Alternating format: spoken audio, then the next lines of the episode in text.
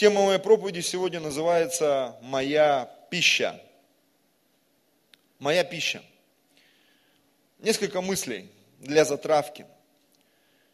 Нам всем, дорогие братья и сестры, стоит задать самим себе вопрос и постараться искренне на него ответить. Вопрос такой, как сильно нам нужны чудеса? Может быть, нам нужна просто еда, одежда и деньги – а чудеса не нужны. Очень часто разговаривая с людьми, осознанно или неосознанно, люди очень быстро переходят на бытовые вопросы.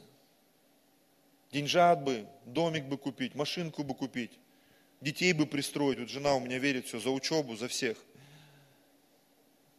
Я тоже верю, как и она. Но я понимаю, что какие-то вещи я не способен сделать.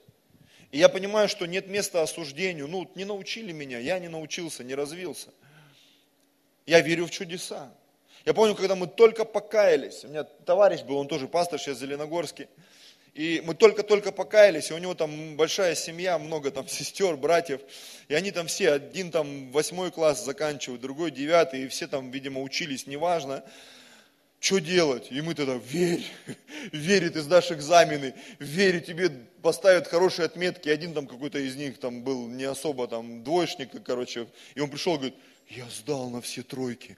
Все там, о, чудеса. Сестра пришла, говорит, слушай, я там на четверке, на пятерке сдала. Для нее это тоже был какой-то другой уровень. То есть ты веришь, и это происходит.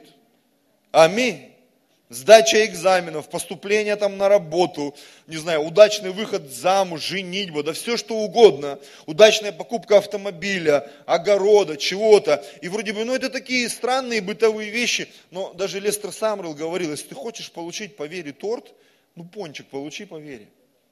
И тогда вот это маленькое чудо, оно позволит твоей вере включить и принести большое чудо в твоей жизни. Нам всем нужно учиться запускать этот механизм. Но нам нужно понять, как сильно нам нужны чудеса. Потому что, я еще раз повторю эту мысль, по моему мнению, по моему наблюдению, очень многим людям чудеса не нужны. Им нужна какая-то вот материальная помощь, какой-то стабильный заработок, чтобы знать, что где-то там в чулочке что-то лежит, какая-то пачечка купюр, что там где-то кто-то есть, кто может защитить. А бежать по краю, рисковать, не каждый может на самом деле. Я замечал, что часто, когда благополучие приходит в жизнь человека, экономическое, э, семейное, еще какое-то, люди успокаиваются. Все, вышла замуж, все, мы потеряли служителя, женился, все, потерялся где-то. Пришли деньги, человек потерялся. И возникает вопрос, так ты только этого искал, или же ты искал Божьего? Знаете, я понимаю, что мы переехали в Москву, и наше экономическое положение очень сильно изменилось. И машина, которая у нас сейчас, она лучше, чем те, которые были до этого. И квартира, в которой мы живем, она действительно лучше, чем которые были до этого. На самом деле. И где-то вот эта атмосфера, что э, уже такая подкатывает, что может быть уже где-то успокоиться, а я понимаю, я не хочу успокаиваться. Мне хочется большего, большего, большего, большего. Мы вошли в этот вроде бы неплохой зал, а я уже грежу о чем-то другом. Я верю, что этот зал, он не сможет нас вмещать очень скоро, и мы пойдем в другой зал. И настанет время, когда мы будем строить себе зал такой, какой мы захотим на самом деле. Я в Фейсбуке буквально два дня назад э, увидел там пастор с Украины Андрей Тищенко, он добрался до этой церкви. Помните, я как-то скидывал ролики полгода назад? И они уже были там, и реально, говорит, эта церковь три километра туда, три километра туда, три километра туда. Там, говорит, в этом только здании 6 или 7 миллионов человек влазит, входит.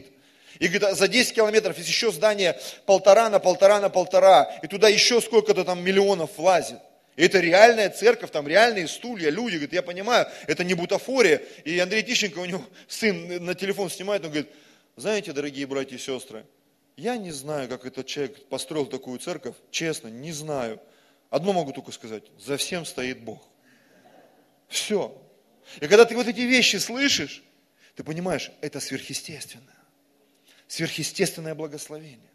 Сверхъестественные чудеса сверхъестественный приход. Я краем уха слышал историю, что какие-то сумасшедшие деньги пришли в жизнь этого человека, а, и э, он вообще был просто там один из прихожан церкви, и там был старый пастор пожилой, он говорит, я ухожу, и он объявил на служение, говорит, кто, кто э, хочет, короче, двигаться дальше, я чувствую, Бог мне сказал оставить служение. И он, церковь там была, ну, может быть, пару тысяч человек. Он говорит, вам нужно снять все деньги со счета, какие у вас есть, и принести и пожертвовать. И вот этот пастор, который сегодня стал пастором этой церкви, он чуть ли не единственный, кто это услышал, пошел, снял все деньги со счета, принес, и когда пастор объявил, кто принес все деньги, снял со счета, он был единственный в зале, кто это сделал. И когда он вывел на сцену, он поставил его на колени, помолился, сказал, теперь это ваш пастор. И в жизни этого человека начали происходить невероятные вещи. Он, э, говорят, какой-то там профессор математики, что ли, и он, короче, качает духовное и качает мозги. И вот это вот духовное, интеллектуальное, это произвело какой-то непонятный фурор. Они скупили там невероятное количество километров земли. И эта земля поднялась в цене, они начали что-то там продавать, строить. И все закончилось тем, что сегодня вот это вот, даже никто не знает, сколько там на самом деле человек в этой церкви. И туда приезжаешь, и э, опять же Андрей Тищенко, там, э, он говорил, что говорит, тут на автобусах на покаяние вывозят, какими-то там чуть ли не тракторами пожитования собирают, там в ковшиках возят. И ты когда смотришь, ты думаешь, это прикол какой-то, что ли? Но когда ты начинаешь серьезно на все это смотреть, ты понимаешь, это сверхъестественные вещи. Сверхъестественные вещи, которые происходят благодаря вере. И там и этот ролик, он такой коротенький был, и там э, сын Андрея Тищенко, он навел на этого пастора телефон, говорит, ну скажи что-нибудь. Он говорит, я как Авраам. Бог однажды вывел меня, сказал, считай звезды, считай песок. И говорит, в моем случае было точно так же. Ты просто начинаешь считать и верить во что-то сверхъестественное. Так вот я хочу еще раз задать вопрос. Нужны ли нам чудеса? Для чего мы их ждем и ищем проявления сверхъестественных вещей в нашей жизни? Для чего нам это нужно? для восполнения своих нужд или для того, чтобы на этой земле сделать что-то великое для Господа, в которого мы верим. И это не просто какой-то пафосный призыв, это призыв к тому, чтобы твоя жизнь, она была не только на том, что окружает тебя, нацелена и зациклена, но на том, что Бог предназначил нам исполнить. Знаешь, это как подарок, который тебе дарят, и ты его раскрываешь, и ты не знаешь, что там внутри. Мне нравится в своей семье, детям, жене дарить подарки, о которых они даже не подозревают. И вот до сегодняшнего момента, пока это удавалось сделать, не знаю, как дальше дела пойдут, потому что уже дети так подросли, что им уже такие подарки нужно дарить, которых у нас нету еще. Ни машин, ни квартир. Вот. И я понимаю, что пришло время и мне уже верить верить по-настоящему, чтобы это было у меня, и я мог это дать своей жене, своим детям, людям, которые идут за мной, церкви, которая верит в меня как пастора, доверяет мне. Это тоже время сверхъестественных вещей, сверхъестественных поступков. И я бы хотел начать с одной истории, в которой, в которой мы будем время от времени возвращаться, уходить влево, чуть вправо. Но к концу, я думаю, проповеди нарисуется очень хорошая и красивая картина. Давайте откроем Евангелие от Иоанна, шестую главу.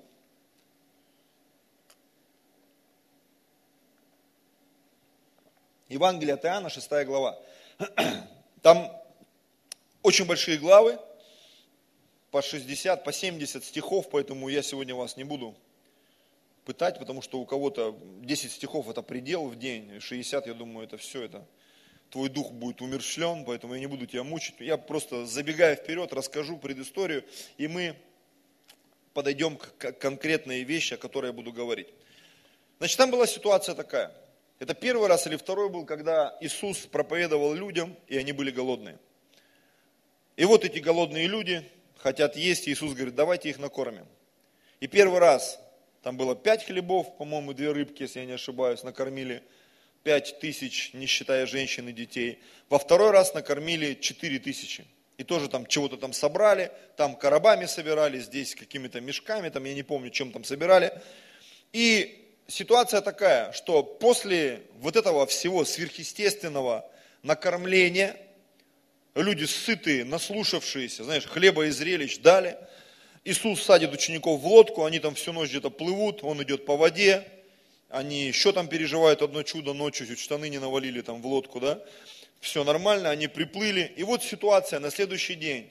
Люди, которые пришли на то место, они не увидели там Иисуса и не могут понять, куда Он делся, потому что они видели, что ученики отплывали, а Иисус оставался на берегу, его там нет. Они сели в лодке, переплыли, нашли Иисуса, пришли к Нему и говорят, учитель, как ты здесь оказался? Они пришли к Нему, и вроде бы по логике вещей люди начали ревновать из-за чудес, потому что они увидели сверхъестественное. Иисус преломил хлебы, наелись все, Иисус исчез с этого берега, появился на другом. То есть там по логике вещей чудеса, чудеса, чудеса, чудеса.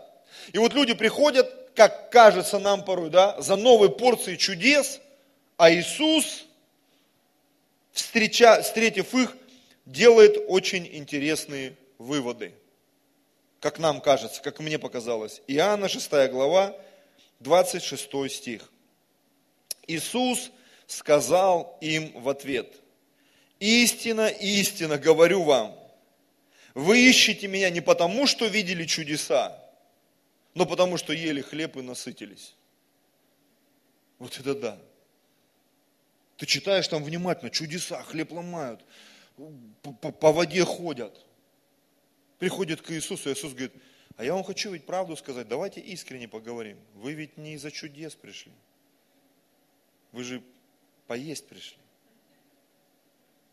И люди, ну нет, из-за чудес. Пряча батон хлеба в карман со вчерашней еды. Зачем мы приходим в церковь, братья и сестры? Ну так, если быть искренне. Мы хотим, чтобы наши нужды были восполнены, согласитесь. И чудеса для нас, для большинства, это такой некий элемент зрелища – когда это касается нас, конечно, это что-то невероятное. Но в большинстве случаев, когда это происходит в жизни других людей, думаешь, вау, неужели? Не наврал ли он? Нет, он не наврал. Это реально произошло в его жизни. Бог его реально благословил. Бог реально дал ему идею. Бог реально воскресил его из мертвых. Бог реально открыл ему невероятные финансовые источники, невероятную мудрость. Бог что-то сделал в его жизни, что не могли сделать врачи, преподаватели, э, не знаю, там, медики, там, кто-то там, они не смогли, а Бог сделал просто потому, что этот человек ему поверил.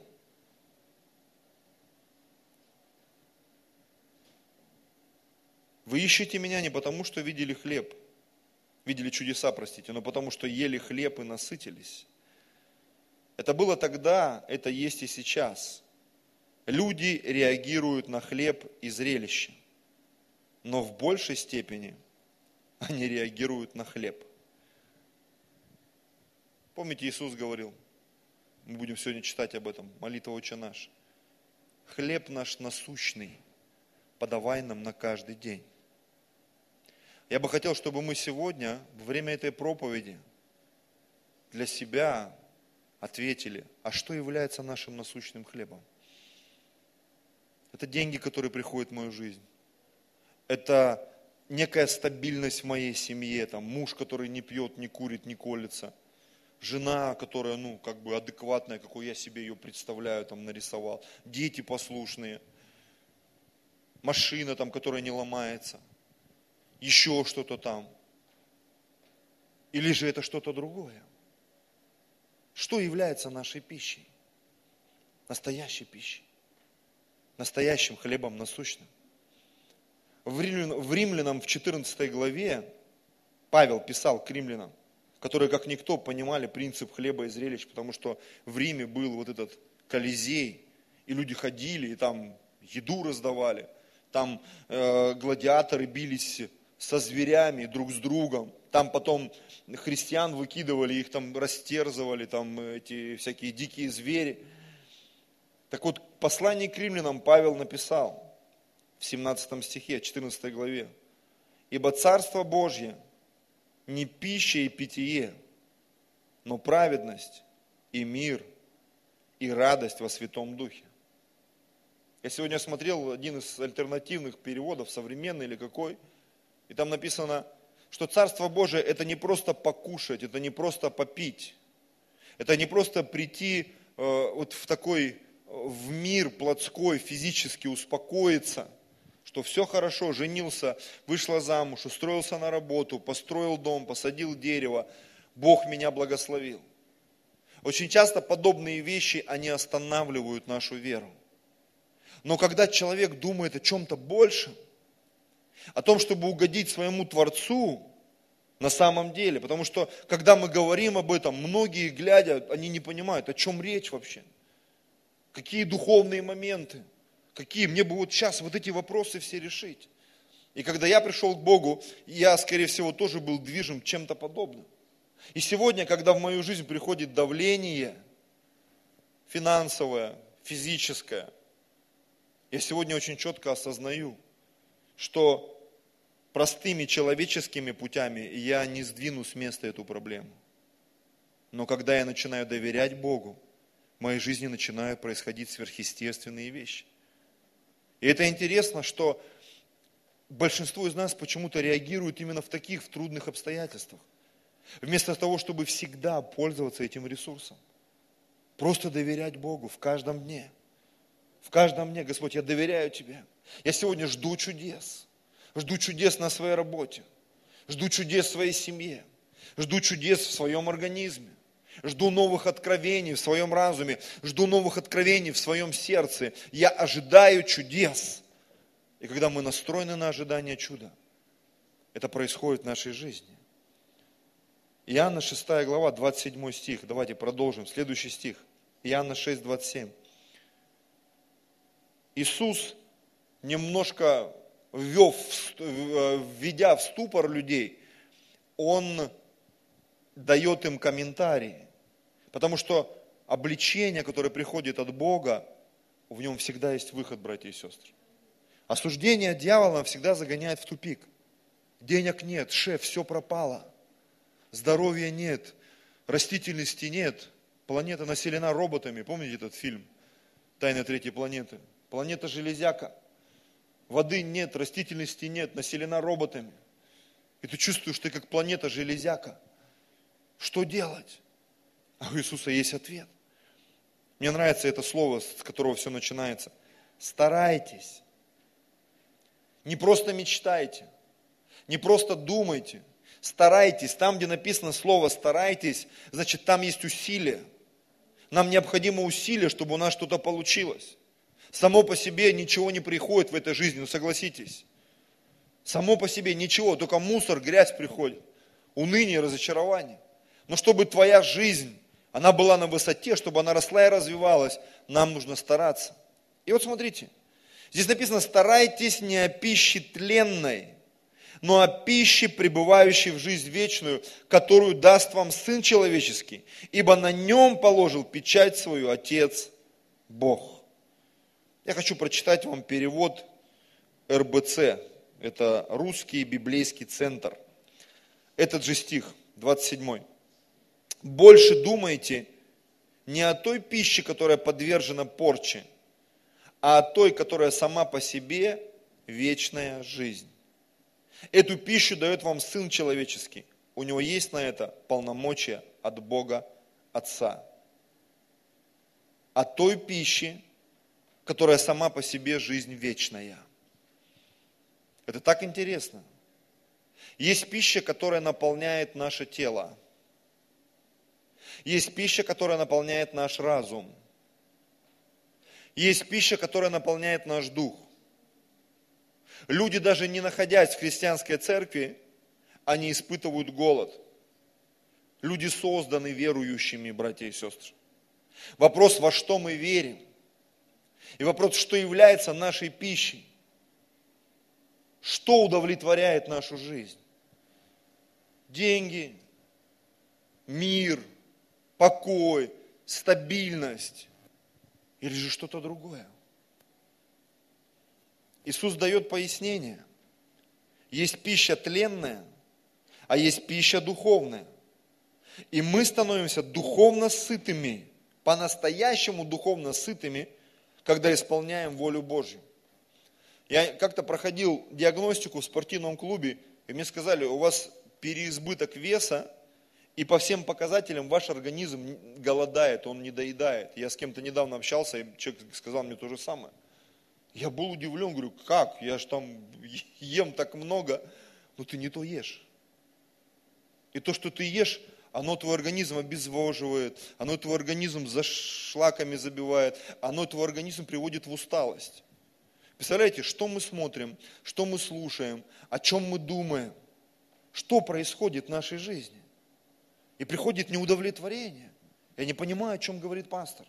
Я не понимаю, о чем говорят в церкви. Я вообще не понимаю, потому что вот эти шесть дней между служениями, там, не знаю, между встречами, ты питаешься чем-то другим. На самом деле. Жена надо мной смеется. Я там творога поем, а потом еще печенюшек сверху. И этот творог с, с белком, он, он ничего не может. Почему? Потому что печеньки упали там. Чай с сахаром упал там, варенье упало там. И когда я сегодня готовился, у меня такая аналогия.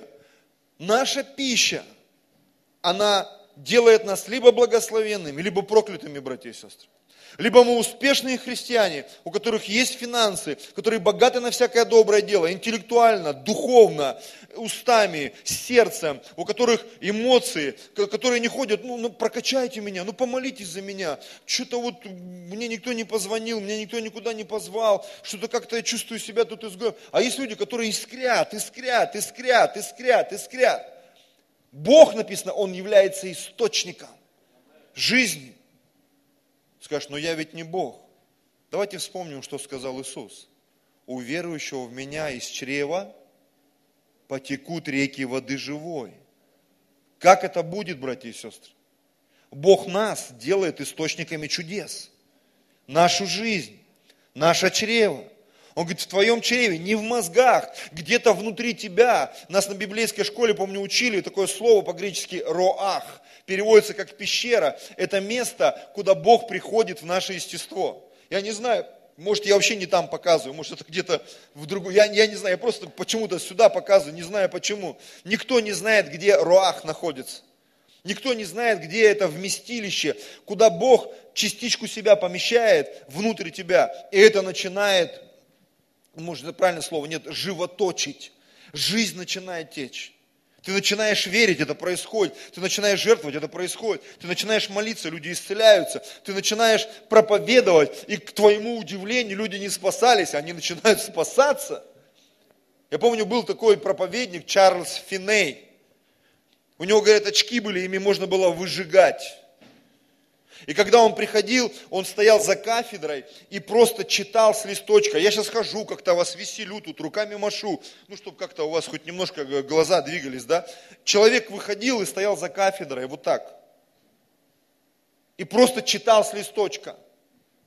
И там, говорит, через полчаса его проповеди люди рвали на себе волосы, рыдали и на карачках ползли к сцене, чтобы покаяться. Почему? Потому что в его словах, в том, что он делал, в том, что говорил, было что-то сверхъестественное, братья и сестры. Я расскажу, еще раз поделюсь этим примером. Когда я был в Красноярске и приехал, как этот говорит, преемник э, Рехарда Бонки, молодой парень, младше меня. И видно, что он ходит как, как тигр, как лев в клетке, что что-то у него есть. И он рассказывает такие истории, думаю, ну, в принципе, я не хуже его могу проповедовать. Но весь прикол был в том, когда он сказал, а теперь, кто хочет покаяться, выходите. И знаешь, такое ощущение, что все эти вот пять тысяч встали в зале и пошли к сцене, как зомби.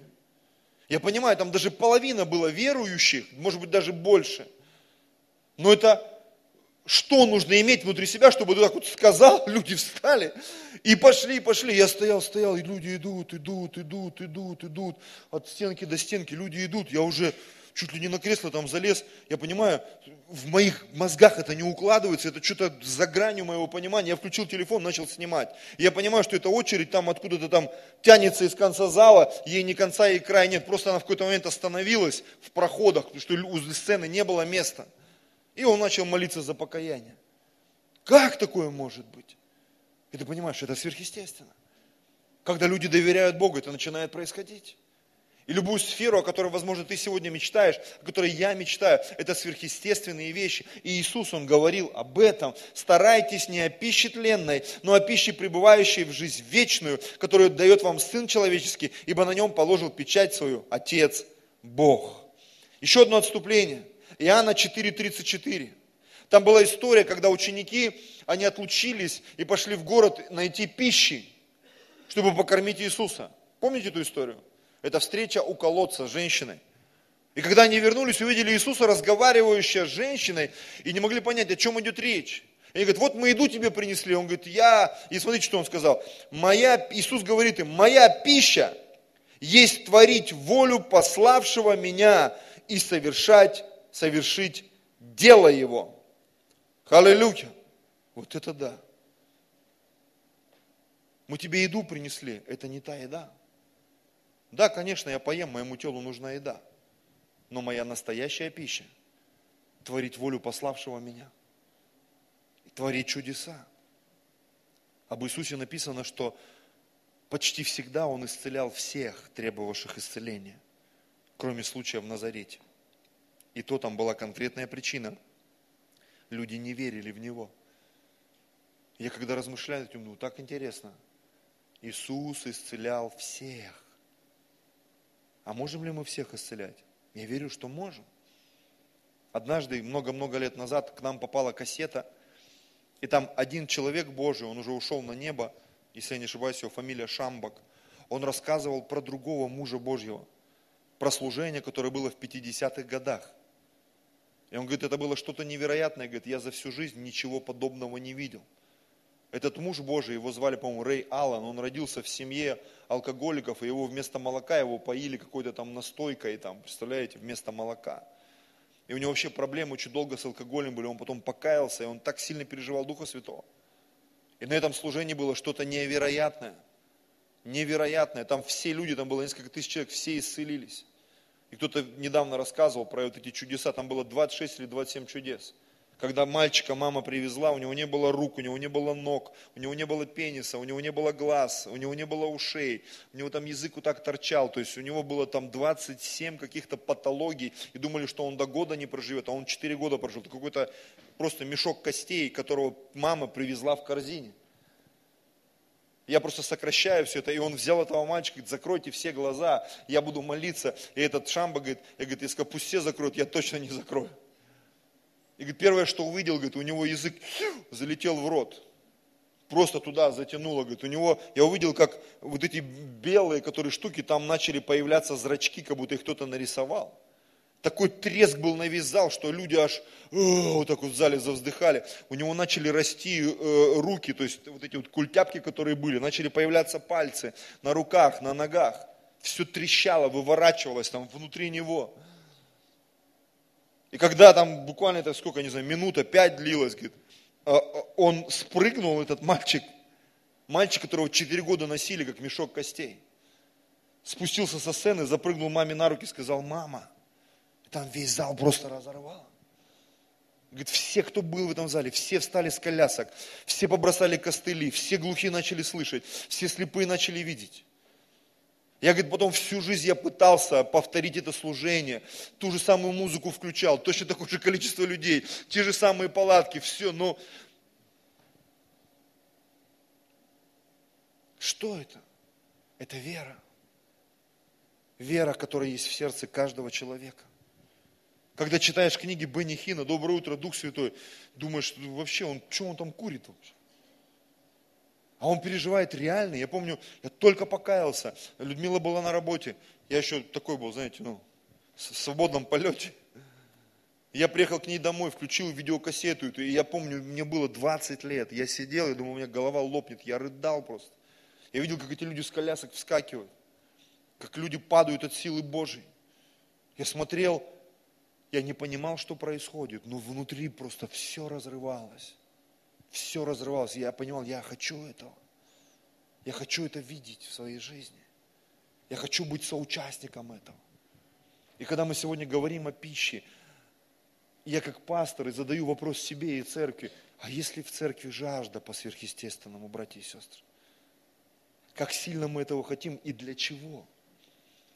Для того, чтобы просто наши нужды были покрыты – бесплатно там что-то, учеба, лечение, отдых там или что-то, или чтобы действительно двигаться сверхъестественно дальше, спасать людей, сверхъестественно приобрести здание, сверхъестественно, я не знаю, там войти в какие-то больницы, чтобы там все исцелились. Не во всех, но хотя бы в одной больнице. Сверхъестественно выйти там, не знаю, на уровень правительства, там, покаять чиновников этих, чтобы у них мозги с бикрения на, на нормальную позицию стали. И все деньги в кассу шли, в кассу, в бюджет. И город благоустраивался, и страна менялась. Скажешь, а возможно ли это? Давайте посмотрим на Южную Корею. 50 лет назад это была буддийская страна. И в ней, говорят, было меньше 1% христиан. Сегодня там около 40% христиан в буддийской стране. И эта страна, она, простите, там из такой дыры выскочила в топ стран, которые влияют на экономику мира. И никак по-другому ты не объяснишь, как из-за того, что люди молятся там каждый день. Я помню, там у какого-то буддиста брали интервью, и он говорит, вы знаете, я живу э, на горе над этим Сеулом, и когда наступает вечер, мне кажется, что я живу на кладбище. Почему? Потому что там в каждом дворе церковь. Мы когда были там с женой, пошли в магазин, пока до магазина дошли, три церкви нашли, три церкви. Один магазин, три церкви. Идем, о, блин, это церковь, точно, о, о, это церковь, о, это церковь. И ты понимаешь, что это люди, которые верят в сверхъестественные вещи. И эти сверхъестественные вещи начинают происходить. И мне все время хочется об этом рассказывать. Когда мы приехали, нас подвели к этому зданию, небоскреб какой-то, и говорят, это детское служение. Как детское служение? Не может такого быть, что это детское служение. Ну какой-то бизнес-центр, я пойму, как детское служение? Вы врете. Нет, детское служение, зайдите, посмотрите. Все там 10 или сколько там этажей, 13. Потом пошли в офис, там какие-то подарки вручали участникам конференции. И мы подходим, еще один небоскреб, церкви принадлежит. Мы заходим, и не в тот лифт, и куда-то там на пятый этаж под землю уехали. Потом пересели, поднялись там на седьмой или на какой. Думаю, вот это офис. Потом нас привезли на молитвенную гору.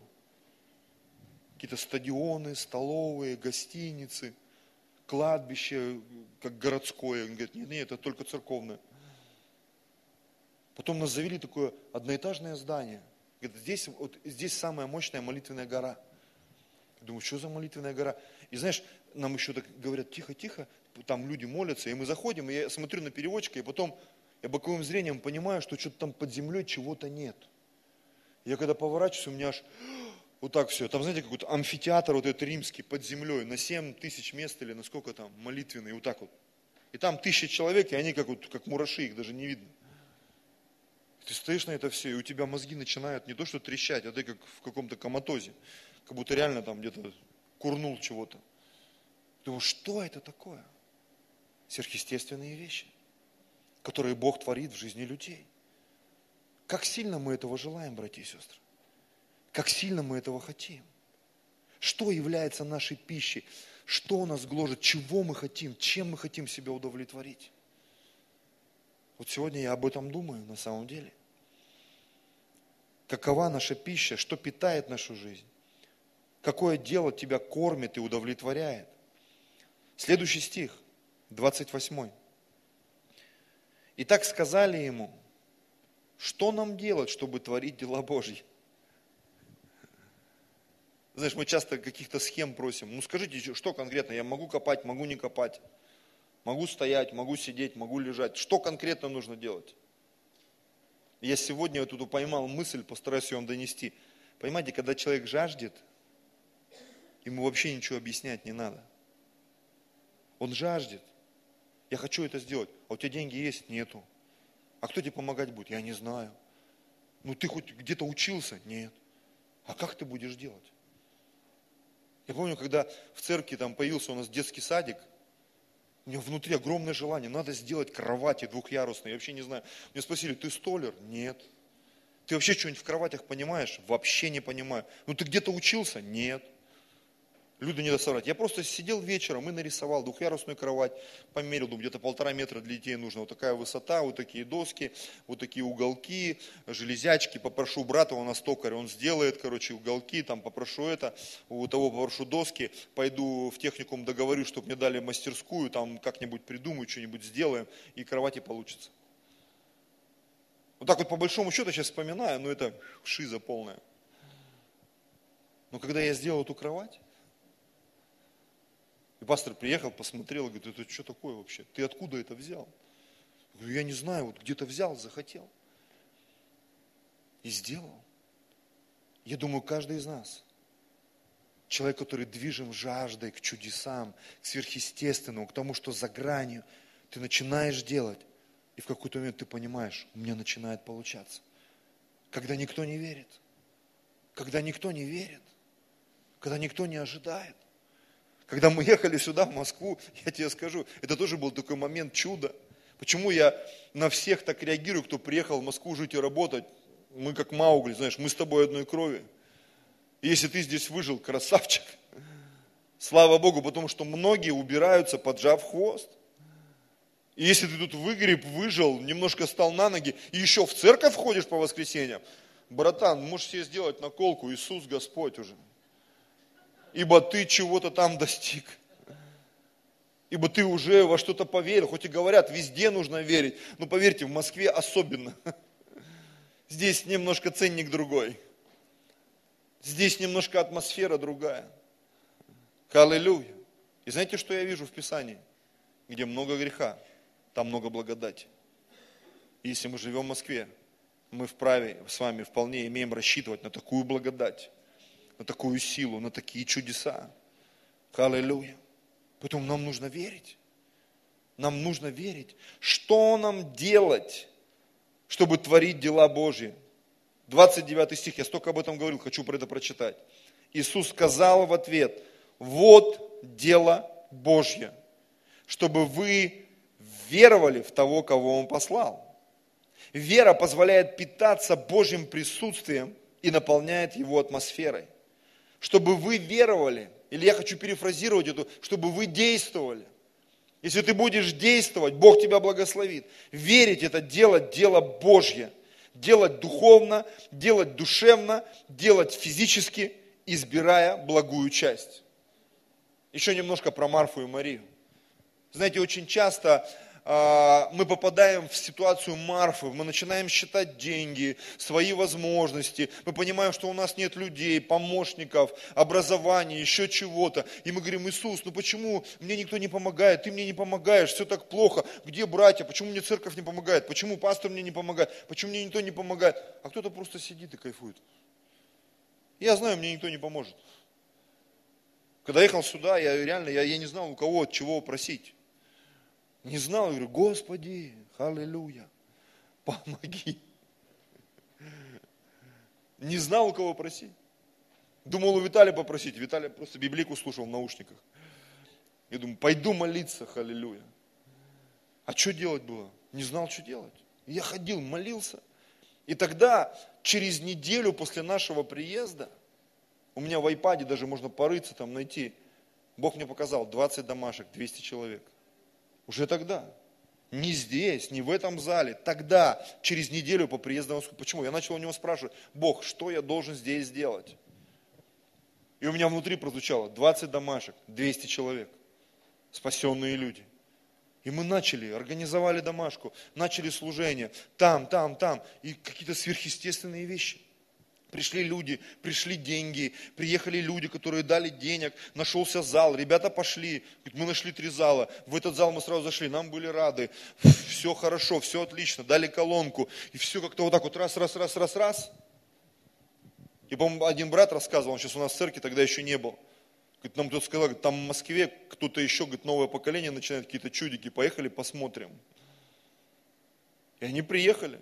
Нас было там человек 5 странных, и еще человек 10 приехало посмотреть, что там за новое отопление открыли опять, новое поколение.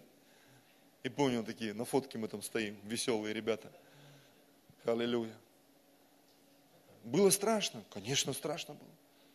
Но Бог это сверхъестественно все сделал, братья и сестры. И вы знаете, я сегодня понимаю, что мы прошли определенный путь. Эти семь лет. И уже мы в другом зале, и нас уже не 15 человек. Но я понимаю, что на этом останавливаться нельзя. Нам нужно верить дальше, в большее, в лучшее, сверхъестественное, что Бог будет творить все новое, творить новые чудеса. Аминь. Физические, духовные, интеллектуальные. Аминь. 30 стих, 31. Пожалуйста, музыканты. На это сказали ему, какое же ты дашь знамение, чтобы мы увидели и поверили тебе? Что ты делаешь? Отцы наши ели ману в пустыне, как написано, хлеб с неба дал им есть. Несколько моих мыслей. Люди часто предъявляют свои аргументы, порой пытаясь оправдать свою несостоятельность, требуют доказательств от Бога и от священников. Но те, кто начинает использовать веру, получает удовлетворение своих потребностей и получает ответы на свои вопросы.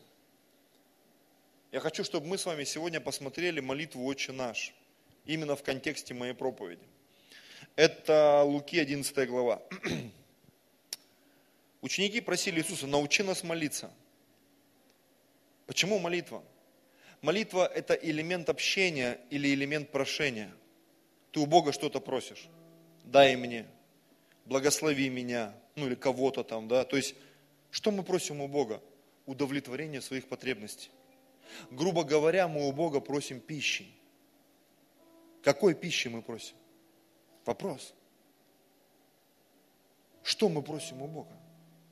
Он сказал, молитесь же так, говорите, Отче наш, сущий на небесах, да святится имя Твое, да придет царствие Твое, да будет воля Твоя на земле, как и на небе, хлеб наш насущный подавай нам на каждый день. У каждого из нас есть насущный хлеб. И мы с вами определяем, что это за хлеб. Что является твоим насущным хлебом? Это личная жизнь устроенная. Это хорошая позиция на работе, это бизнес устроенный это еще что-то. Или же все эти вещи являются составляющим того, что я иду сверхъестественное. Сверхъестественное. Сверхъестественное. Я сегодня понимаю, что я как отец, я ответственен перед своими детьми. Я как муж ответственен перед женщиной, которая мне свою жизнь отдала, доверила. Но учитывая все это, я как пастор ответственен перед церковью, учитывая все это, я понимаю, для меня от Бога есть план – это сто процентов сверхъестественное путешествие. И я понимаю, в Библии написано, кто кто женился, тот заботится там, о том, чтобы угодить жене, жена заботится о том, чтобы угодить мужу, детям и так далее, и так далее. Мы все как-то там взаимосвязаны. Но внутри каждого из нас остается вот этот момент, когда я начинаю доверять Богу. Господь, я мечтаю, я желаю, я жажду Твоего сверхъестественного, чтобы мне раскрыться – раскрыть свои дары, раскрыть свои таланты, пробежать этот путь, жить в том сверхъестественном, что ты приготовил для меня. Я желаю этого. Я желаю этого. Здесь написано, и прости нам грехи наши, мы прощаем всякому должнику, избавь от лукавого и так далее, и так далее, и так далее. И вот смотрите, а,